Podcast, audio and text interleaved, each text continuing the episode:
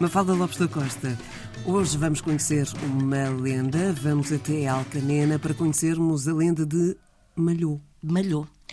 E é no Conselho exatamente de Alcanena que existe uma freguesia com um nome muito curioso, que é Malhou.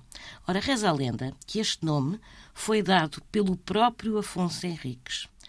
Passava o rei. Estou já a fazer um a pior das associações, desculpa, Mafalda Lopes da Costa, mas foi impossível. Claro. Ora, passava o rei com um grande exército por esta região, a caminho de Santarém, quando resolveu parar para ferrar os cavalos. O local escolhido era conhecido como uma terra de bons ferreiros, e essa foi a razão pela qual Afonso Henriques ali parou.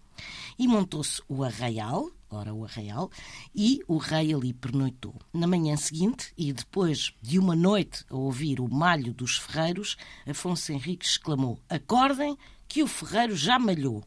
E as palavras do rei, já malhou, deram origem ao nome da atual freguesia de Malhou. Nada a ver com aquilo que me passou pela cabeça, mas imagino que, devido à história de Portugal e à forma como Sim, nós Afonso associamos. Henriques malhava bastante. Exato.